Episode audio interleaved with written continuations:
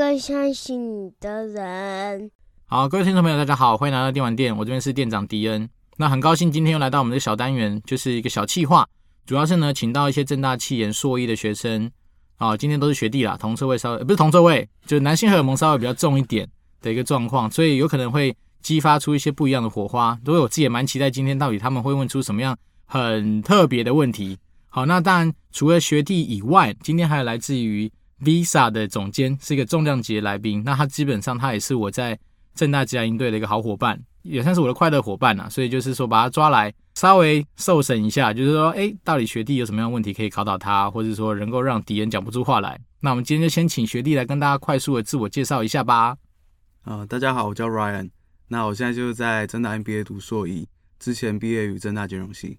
嗯、呃，大家好，我是 Frank，然后我现在也是正大 MBA 硕一的学生，我之前读的是辅仁大学的资品行销系。嗯，也是跨界的代表。好，那接下来我们再让刚刚说的那个重量级总监来稍微简单的跟大家稍微。介绍一下自己哦，大家好，我是 Patrick，我目前是在呃台湾 Visa 这边服务，然后大概在金融业有十年左右的工作经验，啊不算重量级啦，重量跟敌人比起来都小 case，好，没差啦，反正我。我一直跟大家讲说，其实很多时候一个团里面真的就需要一个胖子。那我也是甘之如饴担任这样子的一个角色。不过今天有来一个什么呃，另外一位 Ryan 嘛，对，他也算是跟我有比，也是重量级的啊。不过没关系，Podcast 的好处就是不用露脸，所以大家也不知道我们到底实际上长怎么样，所以没关系。那先让学弟开始发问好了，有没有什么问题想要跟我们两位聊一聊，或者是说闲聊都可以。哎，学长，其实因为之前我们在那个职涯那几天，嗯、我跟 Frank 就是我们对你的工作经历就一直都很有兴趣，因为就。嗯因为我我们不是你那一组的，嗯，只有听你在就一开始行前说明会有稍微带一下，嗯，但我一直都对这方面很好奇，说呢大概生活啊或是工作模式长怎样？你说在游戏业吗？对对对。好，我先先分享一下我在暴雪的大概的一天的生活，因为我们今年都 work from home 嘛，所以变成说大部分时间都在家里。那一直来暴雪，它都是让我们拥有双荧幕，所以通常来说，我另外一个荧幕，一个荧幕一定会是打开是 email，然后早上可能开始就会回一些。当天我收到从美国来的 email，可能是一些不管是开发上面的一些讨论，或是说对未来计划上面的一些讨论，甚至是一些杂事的处理。但是我另外一个荧幕永远都会打开一个游戏来玩。那以前比如说假设 Overwatch 刚改版，我可能就打 Overwatch。那如果炉石有改版，我就会玩炉石。所以另外一个荧幕通常都是在玩电动。所以我上班基本上就是玩电动加回 email 这样的正事是同步在进行的。那当然每天都还是会有大大小小的一些会议。可能要跟不同的一些 team 去做一些讨论，那我们也有固定的一些专案会议等等。那这些会议的主持之前，你可能就要去准备相关的资料，可能是你游戏的一些营运的状况，甚至是各个单位目前的一些处理中东西的进度等等。所以，我们的生活大部分都是在处理跟大家类似的事情，只是说我们另外多一个荧幕可以去玩电动这件事情。那暴雪是真心希望你能够好好的去玩电动，而不是说做游戏但是不玩游戏。所以这件事情，我觉得倒是在暴雪蛮特别的一些工作的一个形态。那我想再追问一个问题，就是因为我有学长是在就是游戏业工作，嗯，那我自己听他说是生活是就是工作时间没有到很固定，然后很长就是就待到很晚啊，不然就是就生活作息可能跟一般上班族不太一样。那在暴雪是这样？不会啊，其实应该这样讲。我相信等一下 Patrick 也可以补充一下，是因为说我觉得。工作公司，甚至哪一个什么工时长短这东西，某一个案例都不代表说是其他公司会发生的状况。然后我只能说，就我在暴雪的经验来说的话，我觉得暴雪是蛮落实尊重你的工作 tempo 这样子的公司，所以我们基本上上下班不太需要严格的打卡，但是我们就是用什么？我们就用产出，用你该交的东西的一个时间点来作为检核你的一个依据。所以比如说我们通常讨论完案子，就会说啊，好，OK，Patrick。你大概什么时候要把这东西弄出来？那我们大家就解散，那大家就自己回去做。所以你说要加班与否，其实这东西都还算是蛮自己可以调整的。那我相信 Patrick 他那边应该也有类似的一些经验可以跟大家做分享。就是针对工作时间这件事情上面，你们有很硬性的规定说一定要怎样吗？如果就金融业来讲，我觉得金融业算是还蛮相对稳定啦，除非你是比较偏业务职的啊，可能要去应酬，不然其实大部分的内勤工作来说，其实都。蛮朝九晚五的，但是呃，每个公司当然它的文化跟 over 那个工作的 loading 也不太一样，嗯、所以嗯，就像迪恩说，我觉得有些人早下班，有些人晚下班，我觉得跟个人的工作模式跟风格也有、嗯、也有关系。那以以我自己的经验来说，嗯，其实现在哦，因为我现在还在职嘛，所以呃，要先说，就我，我现在发言不代表公司，是以我个人经验为主。Okay, 对，像我们公司其实因为大家都还蛮 senior 的，所以呃，大部分都有家庭，所以我觉得大家都是呃，算是成熟工作者啦，所以。会自己去调配你手上工作的呃一个责任，怎么安排你这个时间分配？那呃，但是公司给的文化是说很弹性。如果你今天呃家里有点事，你晚点到也没关系，但你只要在时间内把你的工作做完就好了。就是呃提倡这个 work-life balance，或者说我们说 harmony，你只要混合在一起，但你也可以把你老板要的呃绩效跟成果呃展现出来，其实这就没有、嗯、没有问题。因为我觉得外商其实还是蛮强调。成果的啦，对，就是你中间就算很认真，但最后 deliver 出来成果不好，呃，大家也不乐见。只要你是一个有效率的人，我想，嗯，并不会有太大说哦，都要工作到很晚这样的问题。嗯、对，就是说在外商有时候说实在的，你真的是加班加到那种爆表，但是说像刚刚 Patrick 说，你 deliver 出来的那个结果其实很烂，大家其实就会直接先编你的结果，反而不会去。感谢说，那你之前是加班怎样怎样怎样？因为那个对我们来讲，其实没有 care 你的过程到底在干什么。如果你假设真的你做事情相对有效率啊，或者说你真的有你自己的方法，其实你很多人很快的做完，其实也不会一直强塞其他东西给你。所以我觉得，变成是说，我自己在外商的经验是，我觉得 R&R 这种东西，其实你只要切割的很清楚，甚至定义的很清楚，基本上在你的工作范畴内。时间的掌管人其实是你自己，反而并不是说你的主管一定要打限制你什么几点上班几点下班这样。那当然有的时候是因为会议的安排，它就在那个时间点，那你没有办法，要么是不接受，要么就是说你你一旦接受了，你当然就是要配合那个时间。那当然有时候我们配合老外嘛，因为毕竟外商嘛，那有时候你的时间就是哎可能比较早，好，因为可能有些公司习惯是晚上来点康扣，所以这东西没有绝对的答案，但我只能说就是。大概来说，我们自己接触到的生活形态是这样。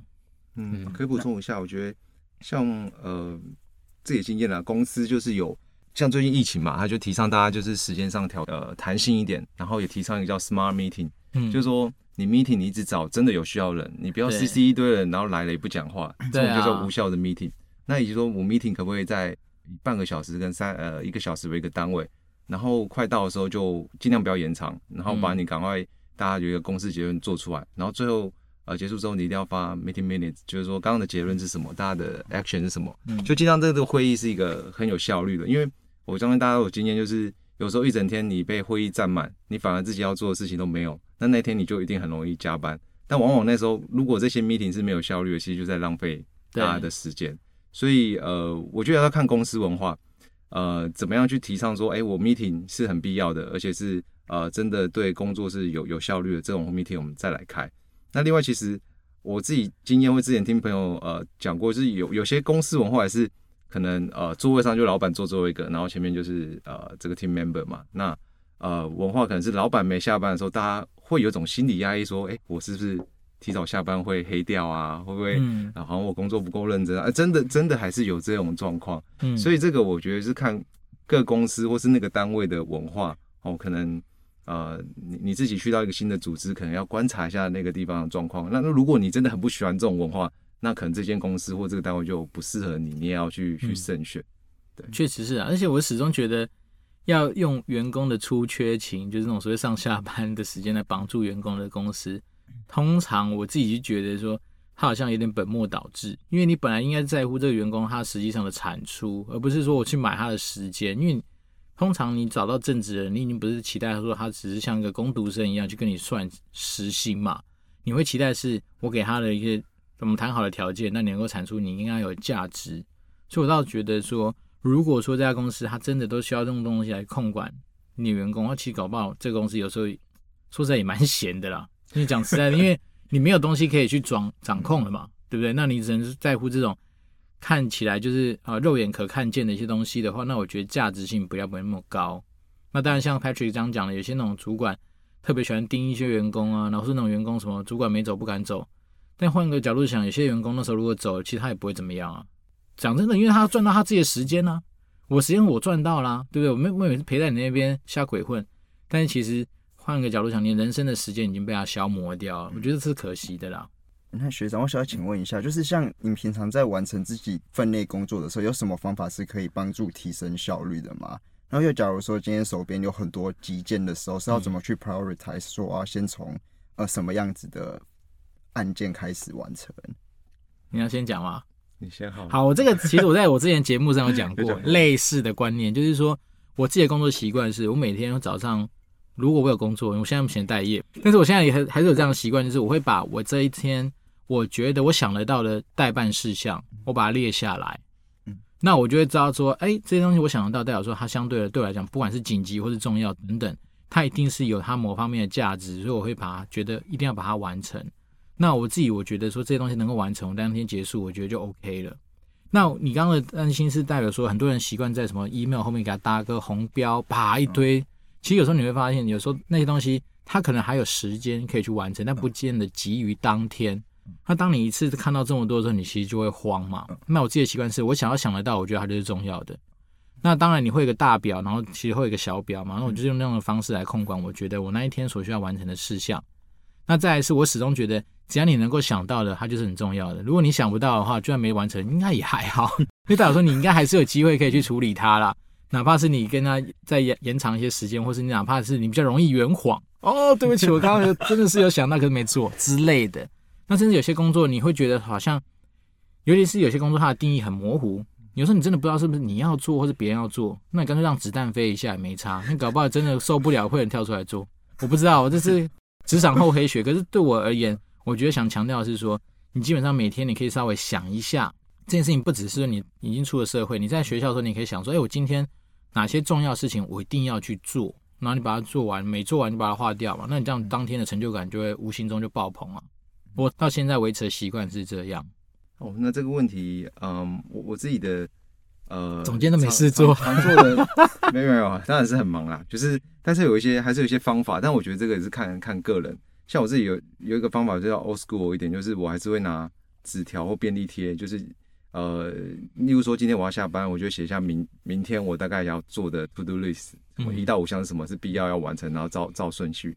因为人到一定年纪，你就知道，哎、欸，我很容易忘记，我去睡一觉，明天来对，我要做什么，我忘记，忘记对不对？那那有些事情是重要，今天没有完成，明天一定要做，我就写个纸条。那啊、呃，明天来的时候，我觉得就做完一项，我就划掉一项，其实某种程度慢慢增加你的哎、欸、工作成就感，说哎、我今天完成了某一小阶段的这个 milestone 的的任务。对，这是一个一个方法了，就是说，哎、欸，人既然脑袋会忘记，那你就把它写下来。那同时完成一项呃。一项一项完成的时候，你会觉得哎、欸，有一个小阶段的满足，这个也是不错。那另外是呃，email，我觉得这是一个大家工作上的管理法，蛮蛮重要。像我之前有一段时间的呃，在某个工作的时候，每天 email 大概是五十到呃五十到一百一百封。那这时候你要怎么呃管理这个就很重要。当然，我觉得一个方法是标题啦，就是看你要去练就一个，就是看标题就去决定说这一封值不值得现在马上点，然后或是寄件人是谁。那如果是你老板。或是你老板的老板，那当然你一定会先优先开 这些这些这些信件嘛。那其他单位你不认识的人，那想必，哎，他找你如果是重要的事，你没有回他信，他可能会会打电话来，对吧？所以你或许就不用这么急的处理。但你的直线管理的这些老板们，你一定要好好的啊，尽快去回复他们的的的问题。那另外一个是，呃，怎么样让你工作有效率？我记得有一本书好像什么番茄是吧？番茄的一个工作法，是不是？就是我不知道他们是本职学派的，像我这我很少看这些东西。工作一段时间，然后你放松一段时间在工作上，那我觉得自己是，如果你真的很专心做一件事情的时候，把手机拿远一点吧。对，因为大家 like 可能一天都几百则，就是如果他这边跳的时候，有时候人现在真的很容易被三 C 影响，所以是当你一个真的很重要的呃工作是你要专心一段阵子的时候，我就会把那个手机先稍微把它翻翻放在旁边，然后都不去动它。那那个小时我就可以哎、欸、很有效率的至少完成某一项我我希望完成的任务。那我我也想分享一下我自己做事的事情，因为我、嗯、我自己像 Frank 也知道我是很没效率，我又算有点强迫症的人。像我如果比如说我知道我接下来这段时间，不管是有考试、个案讨论什么报告，我自己也是像 Patrick 一样比较有 old school 一点。但我的 old school 是我那种就是一周七天然后新势力那种。哦，我觉得可能是一个月前或是甚至一周前我就开始排。我每一天可能早上、下午、晚上各自要做什么，哦，这样子就我我做完这些事情才会让我觉得就是我不会很慌，不知道我什么时候会完成什么事情，但就有点强迫症。如果那个时段突然出现什么其他事情耽搁了，我就会逼自己说那天可能就要晚睡，然后把我本来就该做事情做好。但我觉得做这件事情 本身都很花时间，对，蛮花时间的。所以我是求做事情的效率啦。所以我自己的话，我大概就脑袋想，然后我是落到每有每天，或是了不起，像可能这一周我会稍微思考一下，我下一周有哪些重要的事情，大概我顶多就做到这边，我觉得就差不多。因为我会想说让自己保持一些弹性，嗯，因为毕竟我们之前做 PM 嘛，PM 很多时候其实你很多时候在这处理一些你可能没有办法事先完全掌握到的状况。对，那当然有，当然我们就去处理。那没有的话，当然最好，没有就可以玩花钱玩电动。所以我就说，我的习惯是这样，因为我比较没有那么多。其实我我也蛮佩服像这样子习惯的人，就是说你有办法在更早之前，然后甚至是把它做很完善的规划，这没有不好。但是对我来讲，我觉得相对来说时间上面就会比较多啦。其实呃，之前 Ryan 你有跟我分享他的这种呃做。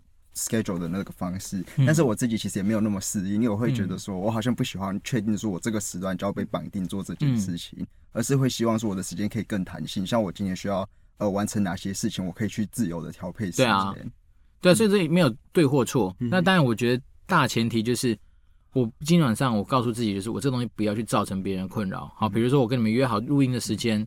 这件事情就是对我来讲是重要的。那至于说我今天还要不要去健身，那我觉得那个功课就不用写下来，因为我不去就算了。来，所以我觉得还重量级了嘛？没有，我进来就是这样子，没什么重量级靠背。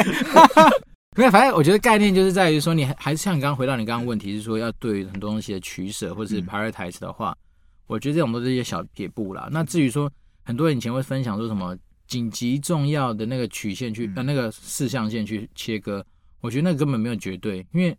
那个东西它其实也没有一个评判标准，嗯、那只是在于说你自己觉得怎么样。主观的。对，就对我来讲，我觉得说我只要记得下来，我觉得就是重要的。嗯、好，就这样。如果记不下来，再说吧。不过我觉得这跟个性、那个人的个性风格跟工作形态也很有关系。对啊，因为有些工作它就是比较 operation，因为每天我定时就是要做那些事情。嗯、你不管已经要做哪些事情，你你每天要完成的一些报表可能都要完成。那如果你是 P N 的话，当然会尽量，我们希望让你呃这些 operation 的时间尽量缩短。它就是那种紧急但不重要事。嗯。但是你通常要产生很大价值的东西，反而是你需要哦、呃、没有人吵你，然后一段很安静的时间去发想一些新的东西。所以我觉得对于一个工作，如果是比较需要有一点呃创意性质、创造性的话，你一定要有保留一段自己呃没有人吵你的时间。那刚刚像 Ryan 讲的那种方式啊，就是说不确定你们未来工作遇到情况，其实常常是。你今天排这个东西，但是有人会议通知就来了，或者老板就把你叫走了。你永远每一天不可能是照着你的 schedule 走的。我们今天好像是这样，就是啊，我今天本来我今天就是要完成两个 report，但是啊，中间就有一堆人杂事，说紧急客诉什么就找上你了，那可能处理就要花很多时间。那你可能就要调试一下，说你的工作形态可能不能照原本这种做事方法，不然你会觉得啊，每天都很沮丧。就本来常发现，哎，今天上班已经到四五点，怎么我本来要做的事还没有做到？对，这真的是会常常发生的，所以我觉得这就要看你的工作形态，然后或者说有些工作形态它就是非常讲求创意的，例如说广告公司的创意，你你你去跟他说，呃，几点到几点要做什么，他可能这种人他就觉得，哎，你不要来打扰我，这是我的工作形态，我我可能是 freestyle 的，我才能创做出很棒的创意，所以我觉得还是要看，嗯，你你今天是怎么样个性的人，到什么样的工作位置，然后去磨一磨，发现，哎，你会找到一个那个形态是你。你自己很适应这个工作，哪里越来越上手的？我其实蛮好奇，Patrick 就是职涯能不能再讲细一点？因为当时就是听你说可能在哪些公司或什么部门待过。我自己想知道是可能从这间公司到另一间公司，或是换一个领域的话，你的那个选择的，就选择待或是走的，就是考量的点是什么？嗯，其实有，我觉得有时候是也看。有时候这东西我觉得没办法太太说你规划或者说预期它什么时候会发生，因为一种是说，我觉得都是推力跟拉力吧，就是说你语言工作有没有一个呃推力让你让你想想走，然后另外就是有新的机会，可能是外面公司的机会，或是原公司但其他部门的呃机会，它是拉力让你觉得哎，好像比你现在原原职的工作来的有有吸引力。那就是看这个拉拉力跟推力之间的一个一个取取决啦。那对我来说，我觉得有两个呃两个两件事还蛮蛮重要的。一个就是发展性，发展性只是说它这个新的机会对我来讲可不可以持续累积我的核心经验。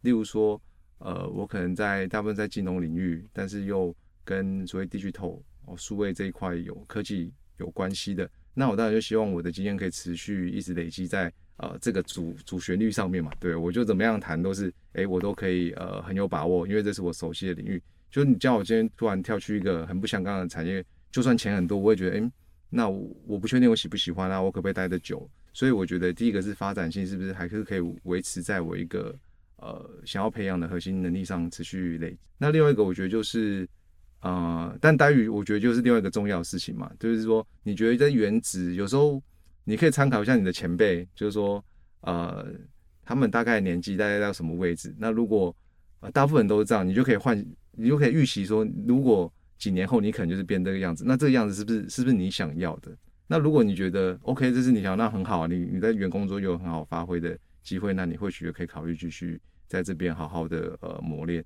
但如果你觉得，哎，那就算过了几年到那个位置，可能好像也不是你你期待的、你想象的。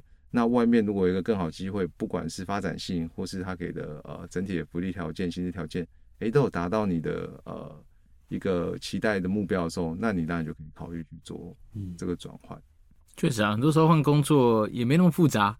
讲真的，就机会来了，你就去把握它，大概就这样。那像我们的时候更尴尬是，你连想都没想，还是先让你先去稍微停顿一下下，也有可能啊。所以我觉得说，职场其实没有标准答案啊。那当然，我觉得 Patrick 分享的也不错，就是说，其实很多时候你真的还是先找到你那个主旋律，去抓住说你今天那里你的核心能力是不是想要这样往这个方向发展。因为也有人选择是说我可以同时培养很多条的主旋，也说不定。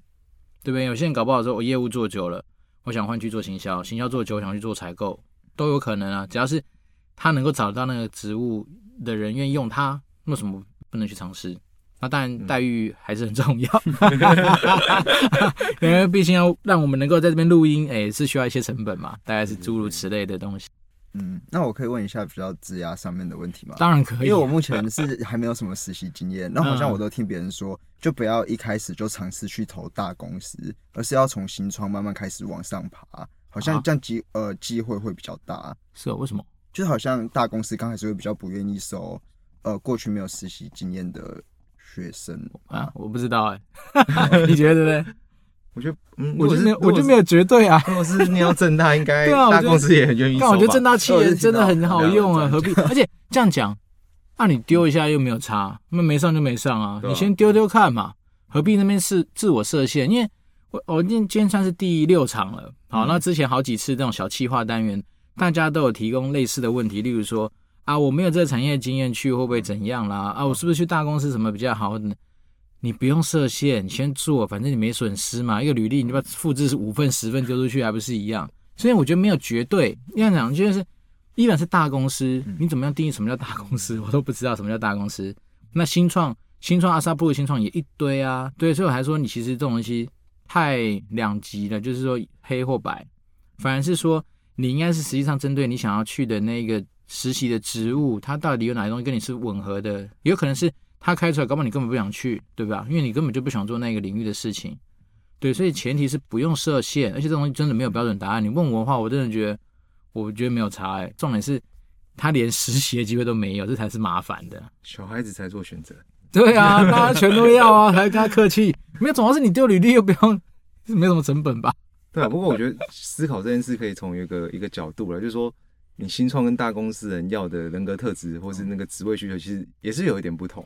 嗯、对，所以当然我理解这两派的说法，因为有些人就觉得说，我去大公司里面，因为制度已经很完整了，你就是个小螺丝钉，他会把分工切得很细，所以在整个什么产业价值链，你可能就是只在你那个位置上见到的其中一块。那你可能一开始会所谓见见树不见林啊，你只知道你这个，因为他已经切到大公司切到很细，但是新创就是。今天可能公司只有两个人，你跟老板，好，那那这个什么价值什么什么价值链，全部你都一个人要来搞，你从头到尾都是你摸，所以你可能在呃这个领域上面，你可能很快会摸得很熟。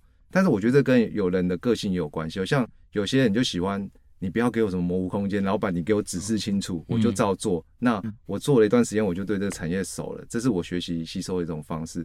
但是的确有人是这样的特质，那也有人是喜欢就是 freestyle，他说。哎，我可以完成就好，你管我 A 到 B 怎么到，我我有很很多种我做事的方法。那这种或许他就比较适合这种新创这种个性，你就要去一个很很大的公司，然后组织层层叠。举例来去金融业啊，他可能、哦、对金融业就是 觉得哇，干那个那个东西出来十个人签合，妈的我受不了。对对对，一个报告可能要过呃层层的报告，对、那个报告改了几十遍。对，那如果去新创，老板更可能不 care，你只要搞定这件事，他哪管你这个做做的方法，或是哪需要这么多呃人人去帮你 review 这个过程，所以我觉得你在选择上。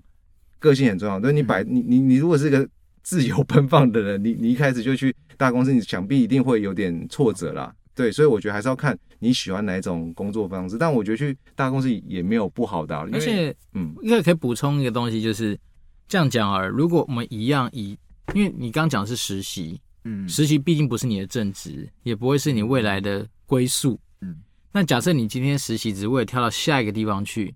那你为什么不用你下一个地方预计要去的地方的样子来去回推你今天实习到底想要去哪里？因为这样讲，你有拿到大公司的实习的机会，光是这个名声，就像你今天拿了正大企研这个名声出去找工作，绝对比起你去拿一个什么英属开曼群岛阿萨布鲁大学什么 MBA 的东西来的更加有价值吧？因为小公司我们这样讲，很多新创公司在没有起来之前，大家根本连它是什么东西都不太知道。所以光是我要先了解你到底在那公司做什么，可能我就要花很多额外的心力。对，但是如果说你假设你今天拿的学校，我就是在 Visa，然后当过比如说相关的一些实习的专案的一个专员等等，大家至少就听到 Visa 就整个高潮了。我不知道啊，那我反正今天男生多嘛，我我意思说，就是大公司好的好处，因为它的本身的公司的名称跟品牌就已经代表说你这一个人拥有一定能力水准的一个保证。但我们不是说小公司不好，只是说小公司很多时候，毕竟它还存在很多的未知跟不确定性。那这种东西，我觉得它跟大公司就会有些落差。然后再来是，我觉得有的时候大公司如果它真的对于实习这东西，它是有计划、有一些比较完善的规划的时候，通常你去那边，可能你在时间效率的使用上，你会比较完整。但是像刚刚 Patrick 说，有些小公司进去，当然他就会觉得说，反正你来就是我左右手，哈，干全部都给你做，他就土法炼钢。嗯你如果运气好，他刚刚讲了，你产业链东西你全部摸完一遍，那是运气好。如果运气不好，你他妈今天就要做杂事，天天帮我回报表，天天要打打电话催客人订货或干嘛，那你这样东西讲真的，一样是实习，那你到底最后产生的结果哪个比较好？我不知道。但如果你问我的话，在有选择的情况之下，那我就我先强调是说，你都拿到了哦，不管大小公司、中型的等等，全部的 offer 你都拿到了，你来问问我选的话，我自己会选择。至少名声比较能够让大家知道的大公司，我啦，这是我的决定。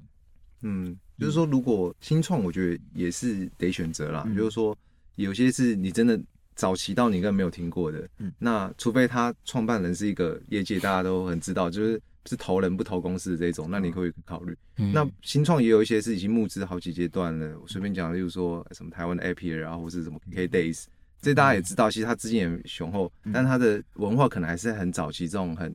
open 的状态，那如果你喜欢自由奔放的人，哎、嗯欸，那或许你可以去。啊、那它其实，在你的履历上，其实呃的价值度可能堪比一般的大大型，然后而且存在很久的公司。嗯。但是如果你是一个比较需要一开始比较有一个架构去摸索这个产业，那或许已经一个很成熟的大公司，哎、欸，也是一个对你不错的选择。所以还是得看你自己的个性比较适合哪一种去做选择。嗯、而且还是要看实际上那个实习的 offer 啊，因为我觉得。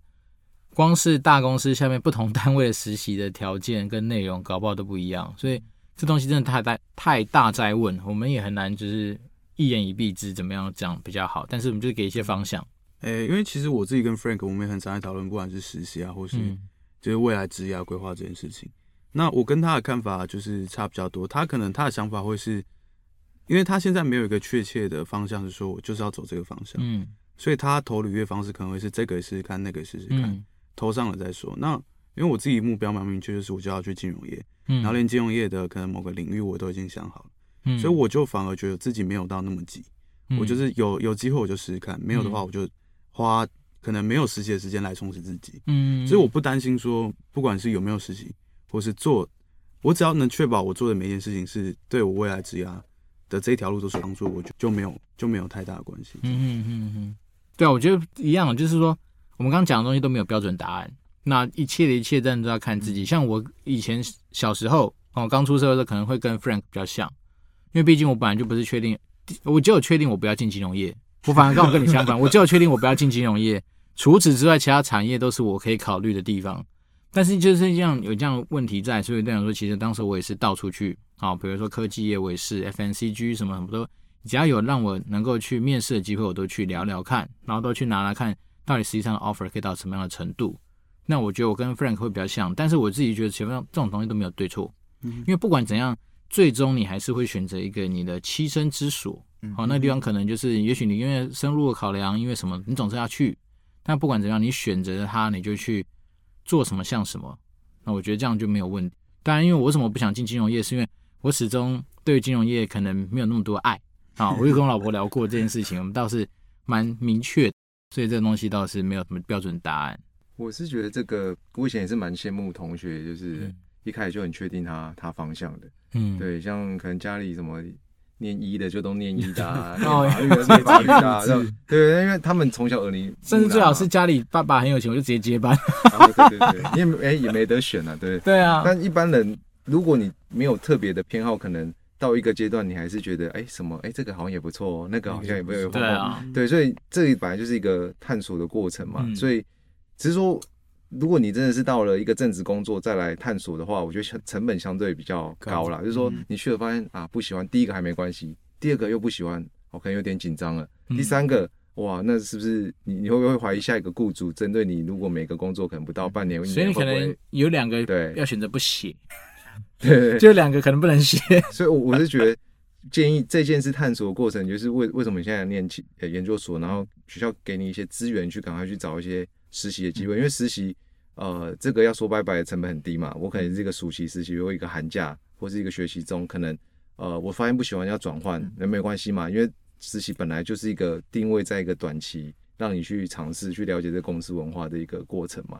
那如果你真的到正职的时候，你可能会有一些压力，或是现在整个求职市场，雇主对这样子的经历太短的经历也会有 concern 这样的压力，所以我真的是蛮推荐学弟。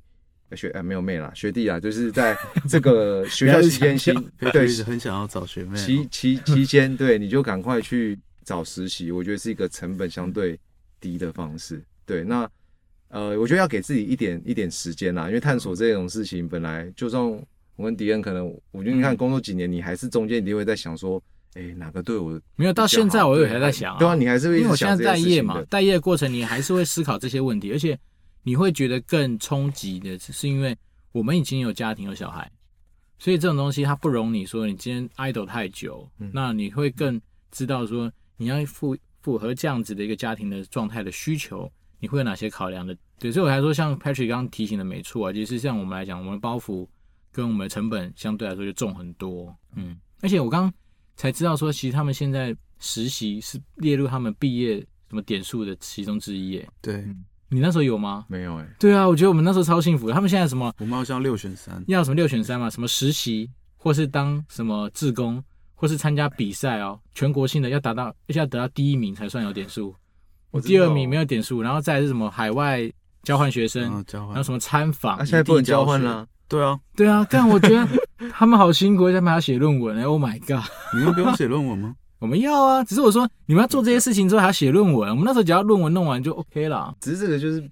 把你本来该做的事变成一个哎，没有啊，基点的概念，被迫要去实习。被迫。哎，你想想看哦，他们他们这一届一百多个人，两届搞不好两百个人，两百个同在市场上找实习，那个其实很恐怖哎。就像像今天有个学弟跟我讲了一个例子，我觉得超好笑。他说你们现在就像是一个公司丢出一个饵，他实习饵就像那种鱼池，你有看过？丢出来，妈，所有鱼 那个鲤鱼就冲上去，然后直接狂咬，说我要这个实习的机会。重量级的就把其他撞翻。不是，我觉得这个太恐怖了，你知道吗？那压力太大了。因为这样讲，实习的机会，我觉得也不是百百种，也不是那么多。哎，人严格说起来，也不是那么多啊，对不对？那你想想看，你同学能够接触到的资讯管道，其实搞不好也都类似。那同温层又那么小，嗯，妈，好不容易看到一个，啪！那我觉得真的是这个制度，我觉得好恐怖。还好我们那时候没有。而且我们，因为我们 A 组就是没有工作经验的，好像。实习就是这任列里面一定要有至少一点是实习，可如果是 B 组可能就不行。哎、欸，那你们能不能算是这有点暗黑啊？你们能不能找一些 奇很奇妙的公司去挂一挂就好了？但如果真的要实习的话，我就不会想这样。就我还是觉得实习是很好的，嗯，就是方式让自己能够提早适应，不管是理解社会化或是公司呃工作的过程啦。但是可是这选择权在别人手上，对，选择权在别人手上，不见得有人。第一个不见得会开，第二个是开了缺到底有多少个，能不能 fulfill 你们所有人这时候都需要，要不然就是你变是你必须要延毕，因为你没有实习的机会。哦，我觉得这个制度有点蛮辛苦的，真的认真辛苦啊。我觉得对自动自发的人就比较没差了，因为像以前那个氛围没有这个什么点数，可是我们同学去啊。对同学有去了，你就觉得哎，我不去是不是？我就是落后人家累积经历的机会啊。所以我觉得学校概念应该只是。呃，帮助整体大家，因为他大家知道实习这件事情对你未来的就业是有有帮助嘛，嗯、所以他只是用一个制度去让呃后面的 push 起来，就说，哎、欸，你你不管怎样，你一定要得去做，因为这件事未来对你是好的。可是就有点像虎爸虎妈了，就是对啊，因为我是一个规则让你规着你前进，但是你自己很有想法的，你不必这些。研究生呢、欸，你还管这么多干嘛？看研究生，你还帮他当虎爸虎妈，之后那你到底他你要帮他到什么时候？干，难道连求职的时候都在说，哎、欸，你履历写了没？大家交履历才能算毕业成绩 靠呗。没有，我自己觉得有一些东西，其实你的方向提点完了，这些大家都是研究生的，理论上来说，不是只有学士上面的一些增进，而是你自己的态度，或者是说你对于人生的一些规划。本来在研究生，你就应该要相对比可能大学生更加成熟嘛。那我觉得你用这种东西来规范他，我觉得只是徒徒增很多压力啦。因为我自己如果说被迫要去实习，我那时候可能会乱找。自己就自己开一间公司，不是啦，靠北，没有意思是说，但是你就会觉得说，你好，有时候你不见得找得到，万一当下你就是妈代赛找不到，因为这种制度，我相信多少都有它的一些漏洞或盲点。嗯，那万一他因为这样子而耽误了某些人的青春，那怎么办？如果这样严严厉，对啊，没有因为这样讲嘛，你如果说今天没有这制度在，讲真的，你没去实习，那到时候你能找到好工作，那你当然就各凭本事。可是你今天有这个制度在，我先把你卡，你不能毕业。我看那我觉得真的是也是蛮蛮压力蛮大的。好了好了，只能说生不逢时，加油喽加油！对啊，等下你们还有什么问题可以？我跟你讲，我们我们就是这样子啊，百无禁忌啦。如果可以帮你们批一批的，我们就帮你聊一聊。反正我们已经毕业了，不用客气，赶快。但是学长，你之前在读研究所的时候是没有实习的？没有啊，我是毕业之后才实习的。我是利用当兵前两三个月跑到上海亲戚服务的公司，他推荐我就去实习了。对啊，甚至你要讲我大学。毕业到正进正大之前那个暑假，我就跑去工厂实习啦。可那都是刚好有认识的机会就跑过去，没有知心的，没拿薪水，然后做了也不知道在做什么。对，因为大家可能也没想过，大家只是想说，哦，有亲戚的朋友来实习，好开实习。干，那时候我吓傻了。我说为什么在研究所被叫郭董？是因为那时候司徒达贤老师的课第一堂问我说，你们谁有工作经验？我就举手，我说我去大陆实习的经验。他说你那时候做什么？我说我做董事长的分身。干我傻掉，因为那时候我亲戚就跟我讲，因为我那亲戚他们自己开工厂，他就是董事长，然后说你现在真的就是董事长分身，你想做什么都可以。我整个吓傻，我想说我在大学毕业，我哪知道我要做啥笑，所以那时候就让我浑浑噩噩的弄两个两个多月离开这样。所以实习的经验倒是没有什么绝对好或不好了，而且真的有时候也是运气运气，因为我看过太多那种公司，有的时候实习缺一年有有一年没有啊，你哪知道他什么时候会？而且后面我发现有些公司蛮聪明的，他把实习这件事情变成是用类似招工读生的方式来处理，哦，他可能就是用时薪的方式来计算你的实习的那个。我们看大多数实习都是。对对对对，我觉得近几年我发现是这样，因为以前我听过的那种实习，可能有时候就是谈 package，比如说来三个月啊，或者还是给月薪的哦。嗯哼。对，只是说现在越来越多都是来那种什么工读生的，这样我觉得超聪明的。好像是暑期实习才是。暑期是呃，其实也有学期间是我真有看过，比如说可能六个月多少钱。其实 D 卡也蛮多实习的机会啊，D 卡实习爆干多哎，你仔细去看，因为我最近有在关切那个 D 卡的职缺啊，我有认真的在他们的创办人底下留言了，我真的要会去投了，只是他现在 他的那个职务跟我想象的也不太一样，因为我本来已经编编好了履历，就我要投的当下，发现说，我靠，怎么还有一些其他的东西，包括对于未来那个职务的一些 proposal 或者什么，想说靠，然后还有我要重新再做，对，不过。还好了，我方向已经我自己有想过一些东西，还看起来蛮吸引人的。自己讲不好意思，那来看看呗，没有开玩笑的，干我就是要给自己信心爆棚啊！没错没错，要不然你找工作，你自己就先把自己打败，怎么可以？刚刚那个 Ryan 不是想问，我忘记要问什么？干好妈的，吓透了！下面一位，下面一位，好，你可以出去了，换个妹子进来。哦，这两个学长一直很想找学妹，没有开玩笑，我我前面五场已经都是有妹子，所以我已经觉得心灵得到满足，是因为 Patrick 今天第一次来，Patrick 第一次来，他刚刚跟我讲说，怎么都是学弟，我也很我也很学弟，没有开玩笑的啦。其实真的是每一次我们都尽量维持不一样的火花。对，那当然我们都觉得说，你你们也知道嘛，其实念政大有一个最大的福利就是基本上是男生少女生多的一个地方啊，好像七比三吧。对啊，所以它本来就是一个得天独厚，你会很期待很多学妹的一个可能性嘛，爸。不过其实我没有什么特别的感觉，因为我大学读的那个科系就是男生超少的，像我们对啊，因为我们班上可能男生不到十个吧。看啊，所以每天都跟蕾丝丝袜那些为伍，这个天堂啊！哦，干没有啦，这个大学生也可能做不出什么事情来，是真的。哎，不过辅大都出美女不是吗？如果没记错的话，政大有很多美女啊。对对对。好，我们我们扯题了，扯题了，赶快 回来，赶快回来，干你他妈的，想带我们走这些色色的地方，这样不太好。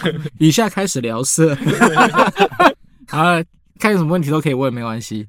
Frank 很想交女友啊，所以想问你单 身就是你，看不出来什么都推给我，太超渣的。不会啦，其实想交女友是非常正常的。你看之前有一个报道告诉我们，其实认真强的那些 CEO 或是说那种就是创业家。本身他们的性欲是很强的，因为这样讲，我们回到生物的本性，男生追女孩子本来就是一个狩猎的行为。你想想看啊，当你今天是那种很强的高阶经理人，你本来自然对这种东西的需求就是大的，因为你要去狩猎啊，哪怕是狩猎商业目标，哪怕是狩猎你的另一半，对不对？这是很合理的。所以我刚刚讲，你刚刚说 Frank 他的这方面的需求很大，我觉得完全能够理解，对不对？所以我刚刚讲的是没有错，但是我觉得追女孩子有时候其实也不要想那么复杂，嗯。哦，我我之前在节目上有稍微跟大家分享过，就你在追女孩子这件事情上面，你一定是把它当成是，你好像你在做业务一样。你第一件事，你不要把它想成是说你要去得到一百分的加分，你每件事情在做都是减少你被扣分的的可能。嗯，好，所以你就是尽量去拨开他的心房。但是你每做一件事情都是 尽量减少心房，新房先开完才能够开别的房，不要想这些啦！妈，你们每次看到见面都脱裤子，然后打电话抓到派出所啊，那还是有差异的，对？要要不你问 Patrick，反正就是这样的，你一定是先从开始让大家认识你开始，慢慢一步一步的接近，你不要说一想说一触可吗？一触可及，一触可及，对，过去裤子脱下来直接来一个，这样 有可能成功。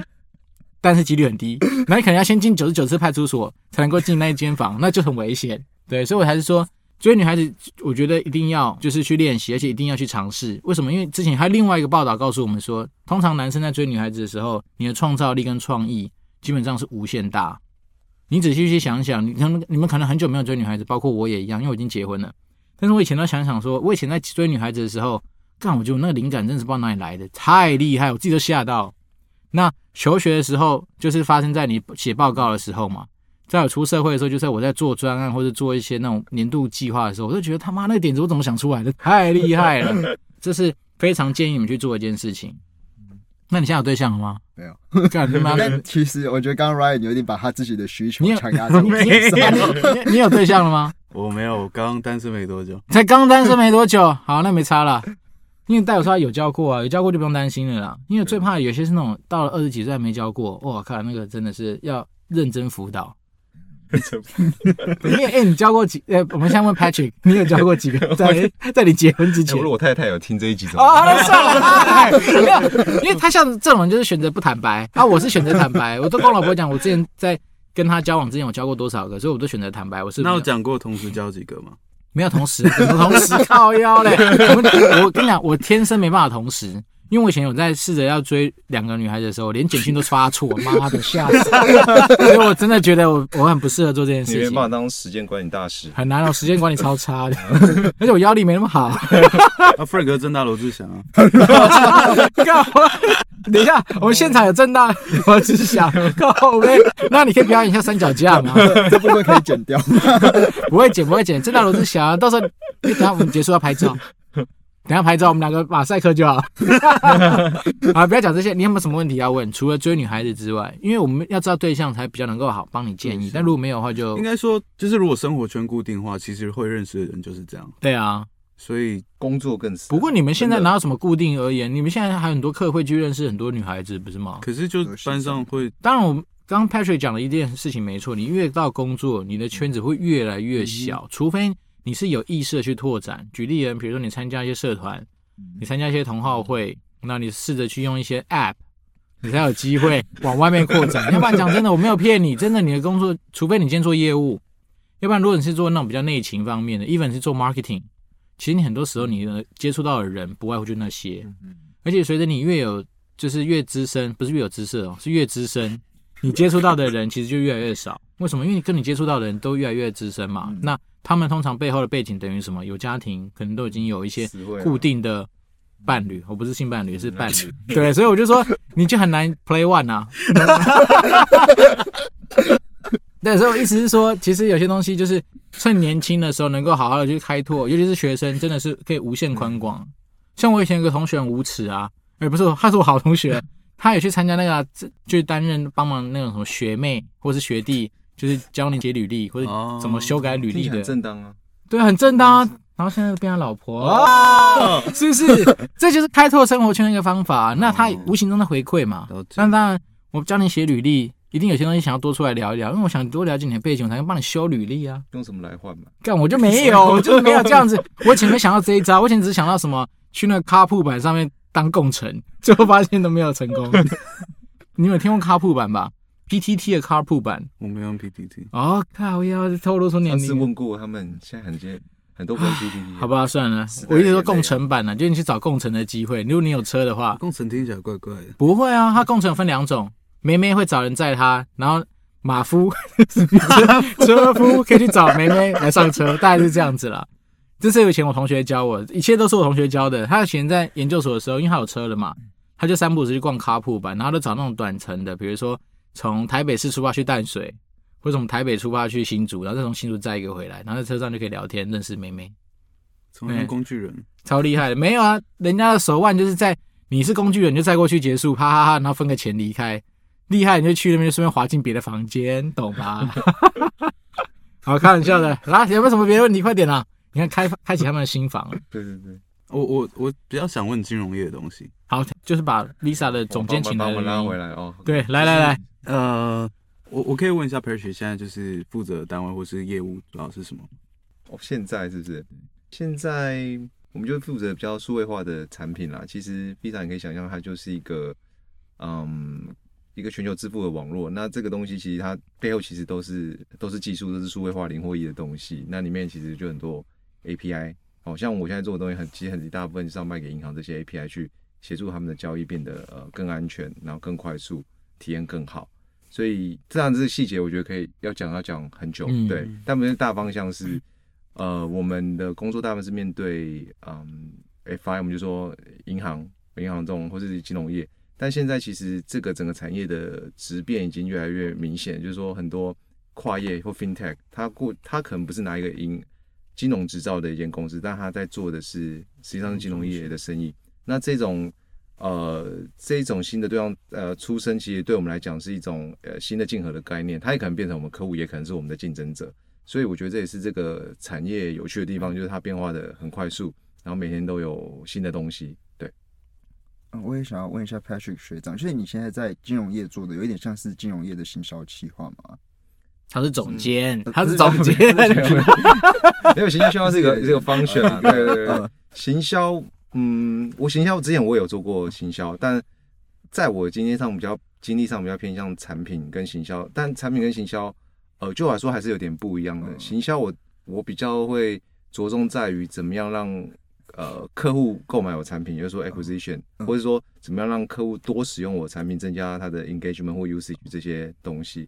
那产品会比较像是呃看 to C 或 to B 啦。如果我今天 to B 的话，就是我怎么样让我的金融业的客户。愿意呃导入我的产品去服务他的 C 端客户，这是一种；或者说我之前可能呃做了某个金融业的 App，我的服务的是终端的 C 端的消费者。但那时候我其实我觉得我很想在做软体业，因为我开发的就是呃这个 App 的某些功能，怎样把让客户换点数换得更更好去做使用，或者可以查询他呃刷卡的金额等等这些，把他的体验做得更好。所以这个我会比较像是。把一个功能按上去是一个产品 PM 的角色，但是如果你怎么去 promote 这个东西，让更多人使用，呃，不管是新的客户，或是多使用你的产品，或是触刷你的信用卡等等，这个我就就觉得比较偏行销，嗯，对。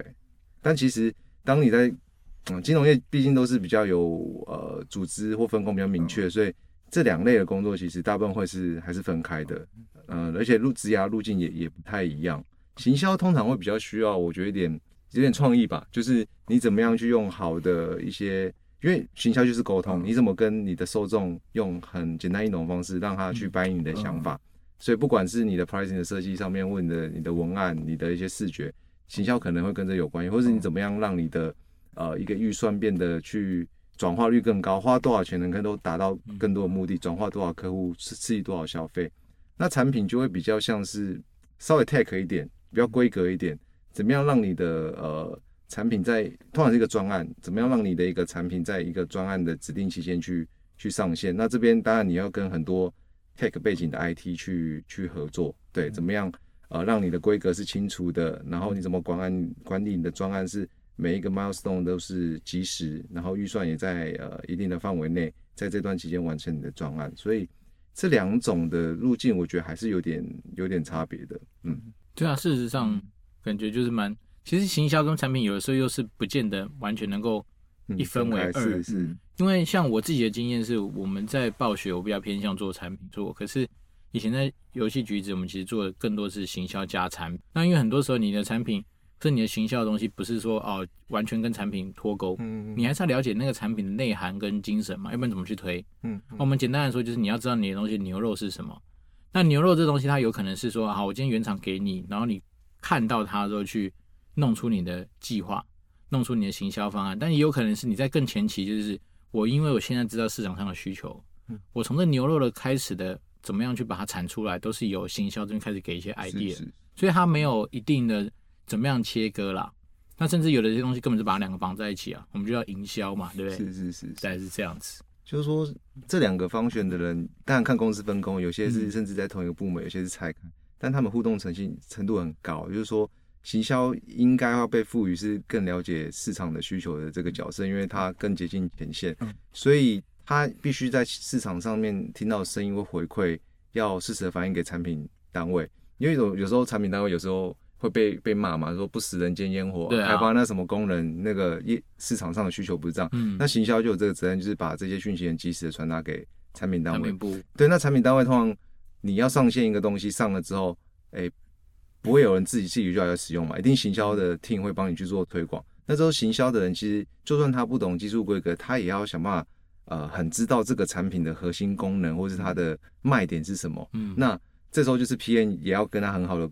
呃，co-work 就是说，哎、欸，把这个核心的精神，或者是在开发的阶段，就让他们先知道这个东西到底要卖的呃点。点是什么，然后可能目标客群是谁，这样行销融会贯通之后，他才写出很棒的文案，做出很棒的企划，去达到呃，例如说我上市之后的一个目标，因为这目标通常大家一起背嘛，对啊，对啊，所以基本上，哦，我觉得有好的产品，反正以行销学四 P 来说，产品部可能就负责那个 Prada 的东西的掌握，但是。其他可能行销部会包括后面的 pricing 啊、place 啊，甚至 promotion 这一系列的规划。但是你说他们是不是都在行销的范围内？是诶、欸，都在试批。你看我从我从研究所毕业也没学什么太多东西，光这几招就够走遍天下了。但是我觉得概念其实大概念都类似，那只是在于说你今天要怎么样去弄出一个在市场上可能有吸引力、有竞争力的产品。好，这可能是第一步。那在行销能不能在于说，好，假设我今天居然弄不出。完全独特的产品，就算我家做到跟大家本质都类似的，好，我们以快消品来说啊，比如卫生纸，然后大家都差不多，那你有没有可能因为其他感性层面的加分或什么，然后来让这个品牌赋予它不一样的价值？那这可能就是行销它的强项在这里。所以很多万事万物的道理其实很类似啊，就像金融商品一样嘛，比如说一堆卡啊，那个卡不是那内容其实都大同小异，那怎么样透过行销的力量去针对需要的客群去提供？这个你们为他设计的卡片，那就差很多。比如说中油卡，当然你就要找到习惯在中油加油的人，总不能说中油卡干你还是跑去台 台塑那边推广，干那就有点问题，对吧？我我举比较极端的例子，诸如此类，甚至说有一群小朋友就是没有卡，然后你一直给他推卡，他爸妈就不让他办，那有什么办法？所以很多东西它背后逻辑跟道理是类似的。好，那只是在于说，可能产品部就专门去帮忙设计说，哎，到底那个卡是。要跟哪些通路合作，然后带出哪些的一些优惠内容，或者是它有什么样的强项，对，甚至它绑了哪些的一些需求，例如什么机场接送等等。那你就发现商务用的卡、学生用的卡、大乐卡都不一样啊，那都是商品，那都是产品部的公用。但是行销部就要帮他去找到对的人嘛。嗯。所以我觉得有个建议是说，如果呃在规划职涯上这两个角色，我觉得你都可以去去试试看，然后而且是互换角色一段期间，因为两个经验都有的人，他一定比较会换位思考嘛。你知道那个另外一个位置人的痛点或是需求是什么？那这种人，我觉得他在沟通能力上，或是把这个角色扮演更好的机会，呃，更高来的高一点，因为你两个都做过。哎，感谢总监帮我打广告，因为我就是这样的人。哦，刚好刚好，看我超级我超级不害臊的拍摄，因为我们出社会多了一点，所以脸皮比较厚。没有，但是我确实是从产品跟行销都有类似的经验。虽然我老婆每次都靠北我说我是我不能说我自己是行销人，但是我写过的工单绝对比他吃过米还多。开玩笑的啦。好，还有什么问题？还是好结束了？没有，真的没有，也不要硬问，那就换我问哦。好，你问。好，这个问题其实之前只要有学弟妹，如果卡关的时候，我都会问一样的问题。你有没有试想过，说你三十岁的时候，你的年收入要多少？一个数字很简单，三十岁，你已经超过了，我不，我不要问，因为你大概是三五百万。那 啊，Ryan 呢？赶快啦！就一个数字，有什么害臊？就一个数字。我先讲。对，来来，就当然会希望越高越好，但是没有要一个数字，会希望可以在三百万以上。三岁三十岁要三百万。好，来，Ryan，五百。哦，看，等一下，这不是这不是面试啊！你不要不要喊那么高空，因为我会这样问，是因为要带出一个观念，让大家知道是说，你今天敢喊出三十岁要三百万，嗯，跟你要五百万。那就代表说这件事情反推，你在这从毕业到三十岁这个过程中，你会知道说你在选择工作上面，你必须要去做什么样子的选择跟考量，你才有办法达到这样子的一个目标。三百万不是不可能，因为讲真的，太多那种高奖金的业务，透过你的努力，他可能倒吃甘蔗是有机会达到这样的水准的哦。但是你有可能付出的一些时间、心力，甚至你生活的一个状态各方面等等，甚至你拥有的机运。可能都要比别人更强，那当然五百万就更不用说，可能就是这东西的加倍，因为 没有不是不可能。我跟你讲，不是不可能，因为我有同学在外商金融业，可能是做那种也是业务相关的，就非常有机会拿到这样的奖金。但是我他也收，其实这种不是很不可能，可能天天有，也不可能年年有，但是一切都来自于说他接的 deal 有多大，甚至是刚好就有些大的案子，你懂吗？所以毕竟他们是做那种，比如说呃，比如说 RM 吧。或是说那种就是 account manager，他们有时候接的那种案子够大，干那种连带连带案一带下来是几十亿、几百亿美金的，那当然你的奖金下去，当然是大家都开开心心。但是你不能奢望说 always 有这样的机会。所以我今天要强调的，并不是要打你，不是要泼你们冷水，或者是打枪，而是说，既然你敢出喊出这样的数字，那接下来，尤其是我相信 Ryan，你有在做计划的人，一定会知道说，你今天假设毕业二十四岁，不知道你们现在还会当兵，好，假设二十四岁或二十五岁。你大概就是五年的时间，你要去成长到这样的成绩，因为我们不用担心说，我们不是说啊每年一百一百这样，其基本上你要拿到那种高薪水，不可能是循序的，一定是突然跳上去的。那你就要告诉自己说，我可能在前面的时间，我就算蹲的再低也 OK，但是有一天我一定要跳到三十岁的时候，我要跳到那个数字出来。那这样你走的路，跟你在毕业之后你选择工作上面，你可能就会更明确的告诉自己，我有这样的目标。那像我自己是一个。相对两位都比较没有那么雄心壮志的人，我甚至在那个风传媒的访问里面，我也讲过说，我三十岁，我希望我就是百万就好，我希望年薪百万。所以那时候我大概就知道说，我在跟老板 argue 的时候，我在跟老板靠背的时候，我就会知道说，你现在给我薪水很低啦。那因为我现在我希望三十岁我要三十，我要到百万嘛。那你现在薪水要是不行的话，我们怎么样来努力，怎么样来调整？所以你可以压榨我的时间没关系，但是我希望我三十岁一定要看到这样的成果。所以我会用这样的方式来规划我在前面这几年的职涯上面我的准备。对，那我只能同样的精神分享给你们，像这三百万，OK，我觉得其实没有做不到的事情，但是你就要去依照这个目标去努力。因为讲真的，用喊的很简单，可是喊完之后，你的产生的下一动，反而是你可以去思考的。对，我们没有，我们没有预设立场，那我只是说可以去努力看看。讲真的，而且坊间讲真的有这样的机会的，其实大有人在。我相信 Patrick 就是一个很好的。验证，我们刚刚不是讲他不是在三十岁就三五百万了？你有没有什么要补充跟学弟？没有，不止三五百。他说：“干你俩，你们给我讲台币是吧？” 啊，你有什么想要针对这个给学弟一些补充或是分享的？我觉得每就是定个目标是好的啦，你比较有有有方向去对，说我我每年可能要，但是我觉得一个目标可能是呃太中长期的话，可能那个呃刺激效果可能会稍微远一点，就想啊一年过了还没达到，我还有三年嘛，所以要设个短期。我是觉得有我自己习惯，觉得有一个比较可以叫什么 reachable，就是你看到哎呦，短期间的我做什么东西就有慢慢机会靠近，嗯，那种感觉跟一个，当我们说你一定要一个 moon moon shot 嘛，就是哦射月就是很远，我这个梦想才够大，这是好的，但是你还是有一个阶段，每个阶段你比较看得到说哦，你努力多少可以大概有有机会，因为我自己会觉得，如果我一开始就设一个太高空的时候，可能一开始怎么出发我都。我都不知道，嗯，对，这这只是看个人，对，不会啦，我建议的，呃，因为我我自己的心态会觉得，就是长远的目标那种要设得很高，但即使最后没有达到，可能就也三十岁也不长远啊，才五年，对，五年其实很快哦，其实很快哦，这样认真很快，所以，但是你当你有这个目标的时候，你就会发现你在做很多事情的思考，嗯，可能会跟你一起毕业同才会不太一样，因为当大家还在积极营营说，干我跨产业会怎样啊？妈的，我这个东西兴趣结合工作到底好不好？干你早就已经没有那么包袱了，你就是哎、欸，老板有没有办法给我高薪？有我就做，真的就是这样子啊。因为很多东西，当你有一个明确目标的时候，已经没办法让你那么天真烂漫说，干我要结合我的兴趣。阿萨布鲁小，然后人家说啊，我给你两万二啊，你是正大企业，给你三万八，干你就觉得三万八，哎妈的，算一算，你离三百万多远？一年给你调薪三 percent，你去算，你根本妈算到做退休都不见得达到这个数字，这是很现实的，对不对？所以这东西你就回推说，我今天如果这个目标。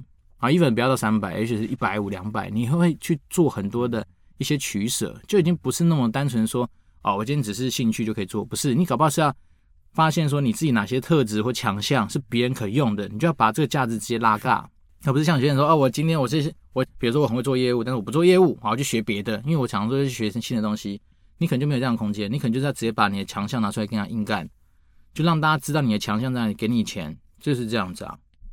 嗯，所以我觉得就是，但这这一切一切回到原点啊，都是因为你自己要为你自己的人生做会规划跟负责嘛。我们这边讲讲只是当成参考，因为毕竟到时候你拿到三百万，你也不会请我吃饭啊。就像 Patrick 他今天三五百万，他也没太理我。所以我意思是说，这一切一切的主角都还是你们自己的呃人设，包括是你自己的人生，你要自己去走。那今天比如说迪恩跟 Patrick 在这边都是给一些。可能是一些激发的点啊，也可能是一些参考的方向，还是要你们自己去面对。我觉得这是比较实际的。好，那最后再开放给你们一人一个问题，如果时间允许的话就回答，如果来不及的话我们就……呃，那我问一下，就比较职业的东西，就是我自己之后是想进资产管理公司。那其实那时候在职业我也问过 Patrick 相关问题。那我想知道是，如果我想做的是 Sales 端的话，我在我其实我自己的实际方面，我会想了解是分产品端或或者 Sales 端，就是。Sales 端可能如果可以的话，可能实习也可以做个法金。那产品端我也有考虑说去券商这样。嗯，那有没有就是这方面的建议？就是可以从什么开始？嗯，这一段我我想我比较没有这一段职业的工作经验啦。不过有些朋友，我觉得这个，因为一开始你如果还没有一个正职的话，我觉得像刚刚说什么，不管是呃产品或行销啊，跟你宣传产品或 Sales，其实它都是。同一个价值链上的事情嘛，就是你可能做 A A 做一段时间，你会去做 B，让你整个历练更完整。所以我我不会觉得说哪个开起点会会比较好，可能还是你先去找寻看有没有相当呃现在市场上有比较比较好的机会，然后比较好的 branding，然后这个 branding 有机会，哎，你去找一下是不是三五年后可以到三五百万，五百俱乐部，对对对。你可能去观察一下有没有什么报道，或者查一下那边那边的薪资水准啊，对啊，就是，哎、欸，会比较符合你期待。那至于说哪个位置开始，我觉得，嗯，这可能要看机遇，就是你现在有有哪些好的机会。不过，就像我说，如果你到了一定的经历的时候，这些你都是有机会在里面 rotation 的，或是增加这些经历，让你在那个产业更更有经验。而且可以补充一下，就是先拿到再说啦，因为有的时候不见得是。你以为这两条路都有，搞不好你出社会那瞬间都没有，不是刚好就没有。那有时候只刚好没有，对，那你怎么办？你只能选一个先去啊，因为你三十岁要五百万，你一天都是价值好几十万上下。我举例啦，没有，我意思是说有这样目标可以，但是你就要思考说，你可能 idle 时间甚至比别人短，为什么？因为你要开始发挥你的价值啊，就像你今天做房仲，看你要赶快开始卖房子啊，对不对？你要开始贴传单，要不然谁会知道你在卖房子，对不对？那这种东西，它就回馈给你，就是说，呃，一样，就是先不要设限，因为我最怕的就是你们会先把自己先设限，说啊，这个东西不行，那个东西不行。像我这次自己在求求职嘛，基本上我都不设限，Uber 我也丢，Foodpanda 我也丢，然后 Amazon 如果有话我也丢，然后 Google 有的话就丢丢看了。对我来讲，我就是虽然说我是游戏业背景的人，可是就像我刚刚跟呃总监请益的嘛，就是我们拥有产品跟行销的一些背景跟经验，那我们就觉得其实基本上在市场上应该还有我们存在的价值。那先丢丢看，啊，有上就拍拍手，没上就继续丢嘛，就只能这样子啊。对，只是诶、欸，这个没有正确答案。不过我觉得可以从分析的角度来说，嗯，业务起头是一个蛮蛮不错的。你去看很多产业，就是什么财新五百大啊，找一些 DI MBA 啊，都也可能就要从业务开始做。嗯，因为业务，你看最后那些执行长或什么，常常都是业务出身的。那业务出身好处就是说，一开始他可以知道很了解这个产，因为他最贴近客户嘛，知道这个产业的最。前线的需求是什么？那这种人通常做了做之后，他再回去干 PM 就会变得很屌，因为他前线的历练很完整，他根本知道什么东西是市场要，什么是不要的，他的敏感度高。所以我觉得从业务，而且业务业务是一个我觉得抗压性很强的，哎，一种一种职能。所以如果从业务都可以做得好，而且存活下来，做出成绩，其转去其他位置，我觉得也不会有像也不会有遇到太大的困难。所以。有些人是很抗拒业务啦，但是业务其实还是有它的它的好处，所以这个我觉得是我的一些观察，你可以对啊分享给你。我以前做过业务啊，啊、呃，做业务你就会在跟客户沟通的过程里面，他才管你是什么正大气人上校不如的，他只要不爽你，今天就是把你狗干。那那种有时候有些多客户对你那种冷言冷语啊，或者是说给你那种压力，各方面根本不是你在公司跟内部那种，因为公司毕竟大家同事哦，相见呢还会留一手，有时候那客户。像我这种是在中国跑业务，他直接叫我去门口罚站啊，对啊，那也有那种就直接就是说啊，你不用来了，反正我就是不想屌你们公司这些很难多难听的话都讲出来。那你能够做的事情是什么？要不然你就是摸摸鼻子就走，要不然你就是找方法去对付他。所以那时候我就切入嘛，我就直接说，哎，不要这样嘛，我都从台湾来的，你他妈一直不不给面子。因为他们中国人听到你是台湾来的，哇操，那整个态度就不一样，就开始跟你闲话家常，那你就知道说干屌啊啦，好来，我们就有机会切入了。对，那时候你也会觉得说，有时候你那种心态更奇怪的是，因为我们那时候是十几年前去中国嘛，然后你会发现，妈的讲半天跟你订几箱米果，但是你就会觉得说，你就要去调整这样的心态。那久了之后，你自然就会知道说，怎么样去应付各式各样很奇怪的状况。然后，但我跑业务的时间，这东西都是那时候累积下来的一些很奇怪的一些经验啊，但是蛮好玩的啊。但现在去现在讲台湾已经没用了。哈哈哈哈哈！所以尽量，如果现在听众听到你想要去中国大陆跑业务，讲台湾就不需要了，因为现在很危险。十几年前好用啊，十几年前讲你只要讲台湾来，他们多少会对于你产生好奇。你会想说，干一个台湾人怎么会有机会在上海街头跑业务？哎，他一定很好奇你为什么啊？那你就比较多话题可以聊。那当你话题卡打开了，就像我刚刚说追女孩子一样，当你的心房已经慢慢被打开了，我看接下来进他房间谈 deal 了啦。不是要想干嘛？哎，干那个，我们这个学弟真的是蛮直白的，一想要听。好，最后一个问题，好，没有问题。那我们就非常感谢今天来现场的两位，一个是正大气研硕一的 Ryan，那一个是 Frank，那包括说我们重量级的来宾就是那个 Lisa 的总监 Patrick。那非常感谢大家的时间，就是给我们一些很正向而且很特别的一些问题啊，让我们能够有机会跟大家继续聊一聊，因为我们相信。其实现在学学生所遇到的问题，搞不好都是我们现在听众可能你会有遇到的同样的困扰，或是现在同样在思考的一些事情。那电玩店能够帮助大家，都是来自于说一些真实的分享，然后甚至透过一些不同角度、不同观点的一些切入，让你能够得到一些可能新的启发。这就是我们的一个初衷。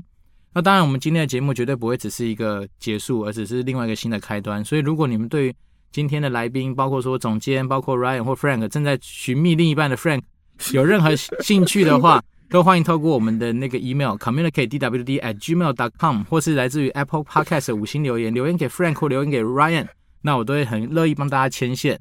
好，那当然一样，我们秉持百分之百不藏私的精神，就是说，如果你对我们有任何的批评指教，都欢迎随时跟我们沟通。那我们今天是电玩店，我是店长迪恩，我是 Ryan，我是 Frank，我是 Patrick。好，那我们就欢迎大家持续收听我们电玩店哦，谢谢大家，拜拜，拜拜，耶搞定哦。